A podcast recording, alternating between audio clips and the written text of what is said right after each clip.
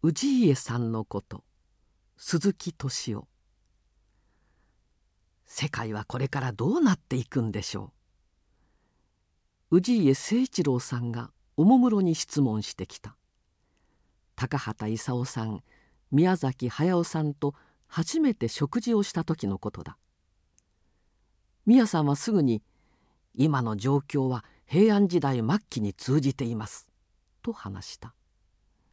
氏家さんが「いや世界の仕組みがどうなっていくかという話です」と切り返すとそれまで押し黙っていた高畑さんがゆっくりと口を開いた「地球の資源は有限みんなでそれを争って無駄遣いしていたら人類そのものがダメになってしまう」名前は違うだろうが共産主義的なものでやっていくしかないのではないでしょうか。それを聞いた氏家さんは一言「同感です」と答えた。氏家さんは学生時代高校の学友だった渡辺恒夫さんに誘われて共産党に入っていた経歴を話した。そこから若き日の解雇が始まった。なぜ共産主義に惹かれたかどういう青春時代を過ごしたか。3人はすぐに意気投合した。僕はいわゆるマスコミ人としての氏家さんについて多くを知らない。しかしその素顔については別だ。最初に会ったのは15年以上前。氏家さんが日本テレビの社長になったばかりの頃だった。当時ジブリを抱えていた徳間書店の徳間康義社長に連れられて会食をした。その席で僕はいきなり怒られた。日テレがバチカン市国にあるシスティーナ礼拝堂の壁画修復工事にお金を出していたのを知っていたのでそのことを褒めたら「冗談じゃない。あんなことやる必要ない」と怒鳴り出した。後にその成果を認めることになるが当時は経営者として駆け出しだったせいか会社として文化的なことにお金を投じることに否定的だった。その席で驚いたことがもう一つ。同席していた役員の方を向いて突然「お前はクビだ!」と部屋中に響き渡る大きな声で言った。一度凍りついて静まり返ると次の瞬間徳間社長に「徳さんこれができるんだな。トップはトップじゃなきゃダメだ。しみじみ思うよ」と語りかけた。徳間社長だけがニコニコしていたもちろんクビにするというのは冗談だったが氏家さんが社長になるまでに経験した苦労を垣間見た気がした。本格的にお目にかかるようになったのは徳間社長が亡くなる10年くらい前からである。ジブリにも足を運んでくれるようになった。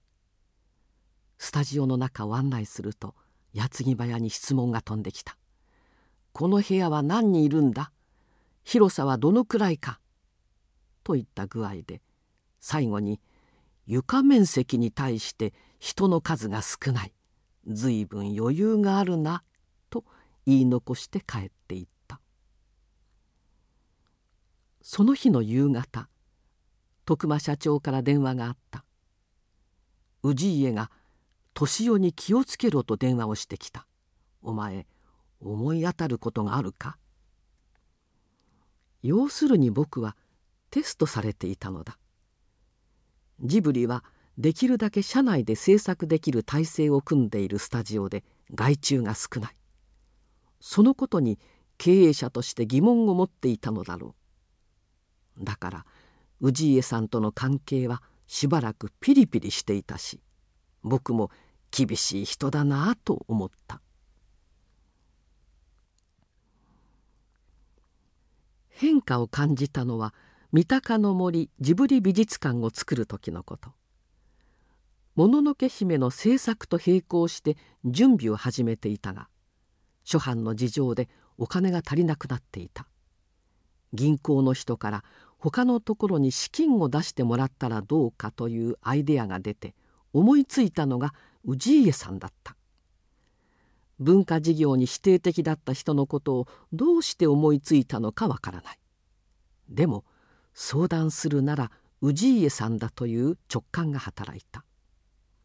そこでジブリまで来てもらって美術館の模型を見せることにした「おおいいじゃないか」というので「でも資金が足りないんですよ」という話をしたら「うんそうか」と悩み始めた。それから随分時間がかかったが結局お金を出してくれることになった。美術館の設立発表会見で徳間社長宮さんと共に登壇した氏家さんはこんなことを言った「これを作るのに50億円かかる。そのうち20億は日テレが出す。この金はジブリにくれてやる」そうやって無事設立が決まったが徳間社長が開館を待たずして亡くなってしまった。氏家さんに弔辞を読んでもらおうとお願いしたら快く引き受けてくれたので後日お礼に行った。すると「徳さんはすごいプロデューサーだった」立派な仕事を次から次へとやってのけた。もののけ姫だってそうだ。あんな大金をかけて一本の映画を作るなんて小心者の俺にはとてもできない」と言い出しため息をついた「俺の人生振り返ると何にもやってない」僕が驚いていたら今度は70年以上生きてきて何もやってこなかった男の寂しさがわかるか。独りごちた。フォローしようと思ったがうまい返答が見つからない。なんとか言葉を探してマスメディアの中で大きな役割を果たしているじゃないですか。日テレだって経営を立て直したのは氏家さんでしょ？うと言ったら「バカ野郎!」と怒鳴られてしまった。読売グループのあらゆるものは全て正力松太郎さんが始めたものでそれを後輩たちが守ってきた。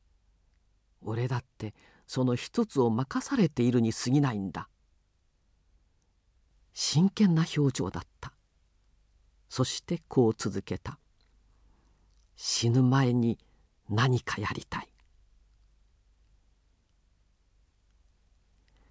氏家さんと腹を割って話すようになったのはこの時からだった。僕の携帯電話にも電話がかかってくるようになった「千と千尋の神隠し」がヒットした時はお祝い会を開こう。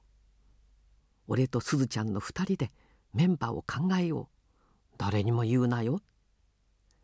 すごく楽しそうな声で本当はこういう人なんだと分かった。その日から僕はすずちゃんになった。そういえば同じような話を思い出した。氏家さんが現代美術館の館長を引き受けた時のことだ。携帯に電話がかかってきて「実は館長になった。まだ誰にも話していない。すぐに会いたい」現代美術館でジブリの展示会をやってほしいという依頼だった。これは引き受けざるを得ない。そう思った時に念を押された。二人の秘密だぞ。と。氏家さんにはジブリ美術館の財団で理事長をやってもらうことになったのでその後毎月のように報告と称して会うことになった。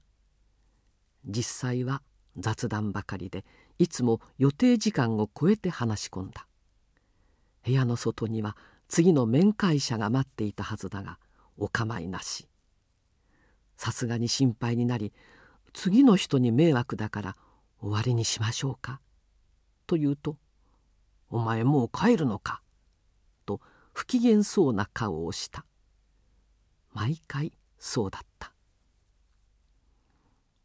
ある時氏家さんは日本テレビの会長から議長という役職になった。すると約束の日に役員の一人が僕を待っていた。今後議長と呼ぶべきかどうか聞いてもらえないか。というのだ。僕は早速氏家さんに聞いてみた。みんな呼び方に困ってますよ。そうしたら気恥ずかしそうに「何でもいいんだよ。本当は氏ちゃんと呼ばれたいんだ」とはぐらかしてきたので「議長という呼び名はカストロの真似ですか?」とけしかけると本当に照れくさそうな顔をした。氏家さんは長らくキューバに関心があった。読売新聞の記者だった頃に当時のフィデル・カストロ議長のロングインタビューをやったことが記者としての大きな誇りだった。実はここ数年夏になると氏家さんと僕高畑さん宮さんそして氏家さんの主治医の5人で海外旅行をしていたのだが今年氏家さんが行きたがったのはキューバだった。なんとカストロに会うことが目的だった。この旅行は毎年氏家さんが企画した。細かいスケジュールを自分で立て旅行会社にも航空会社にも自分で電話した。今度の飛行機和食じゃないけどご両人は大丈夫か。すずちゃんは和食の方が好きだろう。といった細かいことを確認してくるのが氏家さんらしい気遣いだった。1回目の行き先はフランスだった。日テレがパリのルーブル美術館の支援をしていたことが縁で館長から招かれている。ついては高畑さんと宮さんも一緒に行かないかという誘いだった。氏家さんの殺し文句はこうだった。ルーブルを借り切って誰もいない美術館で好きな時間だけサモトラ家のニケやモナ・リザを鑑賞してみませんか？贅沢な誘いだった。二人は快く承諾した。しかし心配性の氏家さんは何度も「あの二人本当に言ってくれるかな?」と問い合わせてきた。いざ現地に着くと予定表よりもさらに細かいスケジュールを立て早朝から慌ただしく各地を回った。宮さんなどガイドの説明も聞かずに二家に見入った。高畑さんは知恵を全開してガイドと議論していた。そんな二人を見ながら氏家さんは越に言っていた。僕はといえば元来行儀が悪い。すぐにみんなと離れて喫煙所を見つけてタバコをスパスパ。後から宮さんがついてくる。夜食事の席に座るや否や氏家さんに言われてしまった「すずちゃんは自由だな」翌日も美術館巡り再び夜ご飯。今度はこう言われてしまった「すずちゃんお前は本当に自分勝手なやつだな。しかし目が笑っていた。あるよムーラン・ルージュにも言った。驚いたのはダンスタイムに女性を相手に踊り出したこと。それも華麗なステップで。氏家さんの世代の教養とは何たるかを見せつけられた思いがした。2回目はイタリア。システィーナ礼拝堂見学の後ウフィツ美術館に回りボッティチェリの「ヴィーナスの誕生」を一緒に見た。氏家さんはどの美術館でもガイドの説明をちゃんと聞いていた。本人は芸術に詳しくないと言っていたが嘘だ。絵を見たり歴史的な場所を訪ねると決まって高畑さんに質問していた。僕と宮さんは相変わらず喫煙所を探してタバコを吸っていた。夜になると氏家さんが「ケツから煙が出るまでタバコを吸えばいい」と二人をからかった。昨年の3回目は問題が起こった。フランスとスペインに行きたいと言い出したのだがその時期がなんと仮暮らしのアリエッティの公開直前。さすがにこの時は辞退せざるを得ないとお断りしたら「何の映画だ?」ととぼけて聞いてきた。慌てて「僕だってみんなの手前があります。アリエッティが大事なんです」と説明したが話を聞いてくれない。それから何度も会うごとにどうにかしろと聞かないので周囲に理解を求め自分がいなくなってもいろんなことが回るように調整したそれで「行けることになりました」と報告したら「トシちゃん映画は大丈夫か?」と切り返された顔を見るといたずら小僧だった僕はこの日を境にトシちゃんと呼ばれるようになった今年で4回目のはずだった。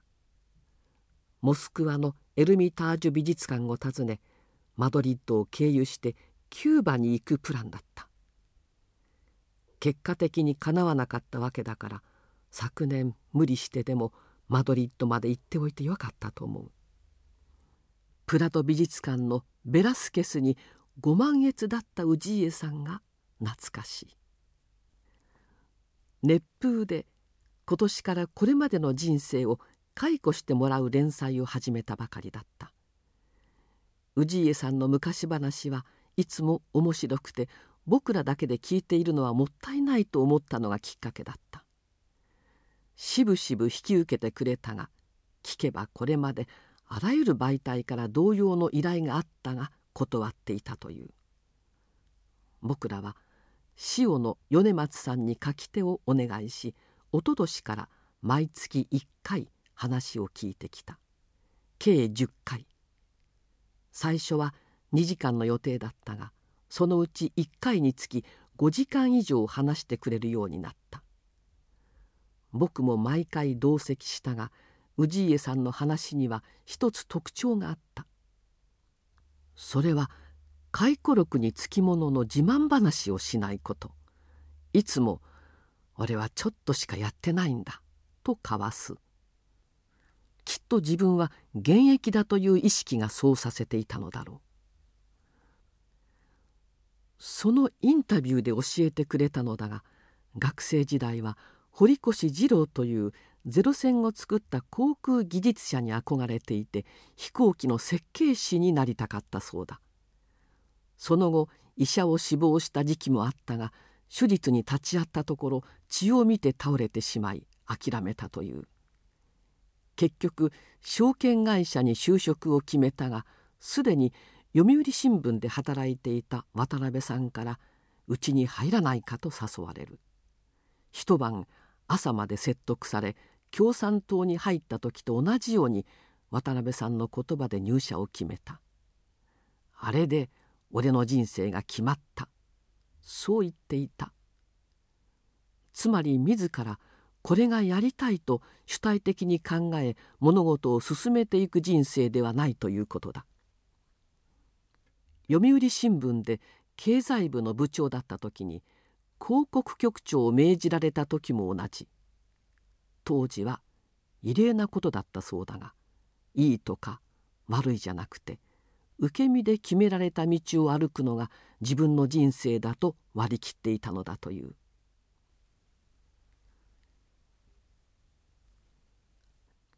そんな氏家さんが初めて自分で決めたやりたいことがあった。高畑さんの新作だ。死ぬまでにもう一本どうしても見たいと相談された。そうして準備を始めたのが今取り組んでいる「かぐや姫」だ。高畑さんがどういう作品にしようか悩んでいた時氏家さんに要望を聞いた。そうしたら「市場だな。彼の作品にはいつもそれがある」と言われ高畑さんに伝えた。45年前氏家さんは役員会でこう言ったという「職務執行は執行役員に任せているので俺が直接手を下す事業はない」ただ唯一例外がある。それが高畑作品だ。あらかじめ言っておくがこの作品は儲からない。だが損をしてもいいからいい作品を作ってもらう。一度どうしてそこまで高畑さんにこだわるのか聞いたことがある。氏家さんは「俺はあいつに惚れてる」あの男にはマルキストの香りが残っている。と答えてくれた。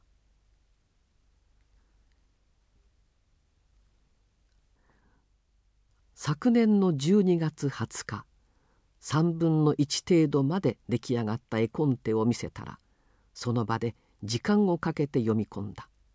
そして開口一番「かぐや姫ってわがままな娘だな」と感想を漏らした「俺はこういう娘が好きだ」それを高畑さんに伝えたら「僕がやろうとしているのはまさにそれ。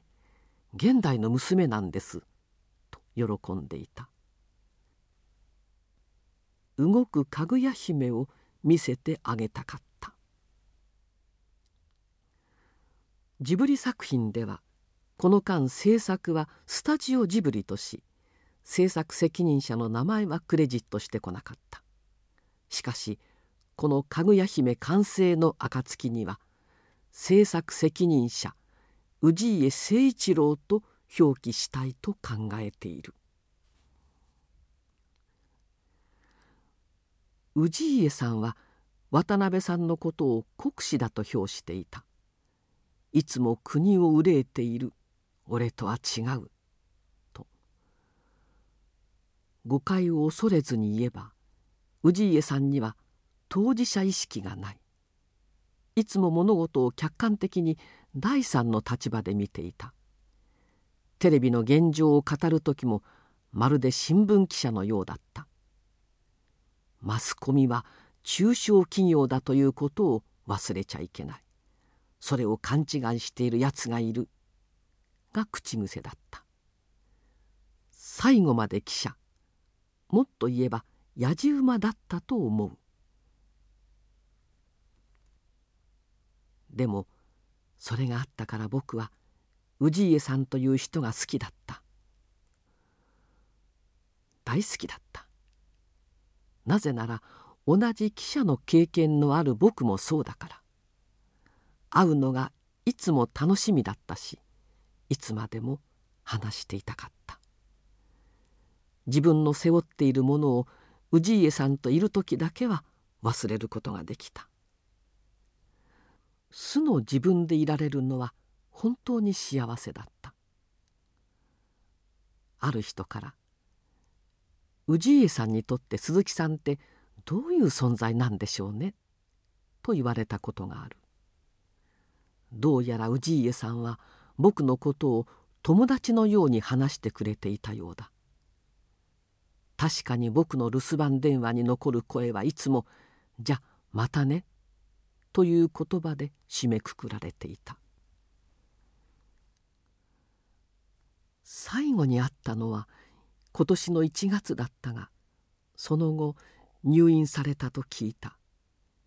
短い手紙も書いたがお見舞いには行かなかった。そういうのが極端に嫌いな人だったから。本当は何にもとらわれたくなかった人だと思う。自由を愛した人だった。反権力の思想を持ちつつ権力の座に居座る。この矛盾が僕の知る氏家さんだった。本人に言わせると非権力の立場だ。とおっしゃっていたが。少なくとも僕の知る氏家さんは日常の平凡を愛していた。どうしてジブリ作品の中で隣の山田君が一番好きだったかもよくわかる。旅の途中よく言われた「君らは若いな」高畑さんも宮さんもそれに僕も何度も何度も聞いているうちにその気になったものだ。そんな氏家さんともっといろんな話がしたかった。氏家さん世界はこれからどうなっていくんでしょ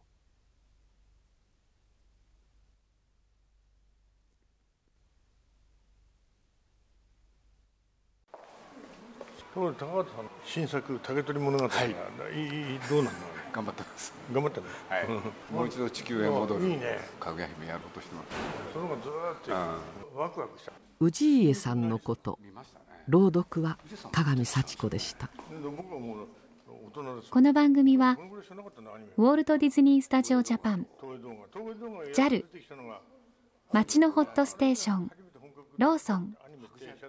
アサヒ飲料。日清製粉グループ。リクシル。リクシル住宅研究所アイフルホーム。au の提供でお送りしました。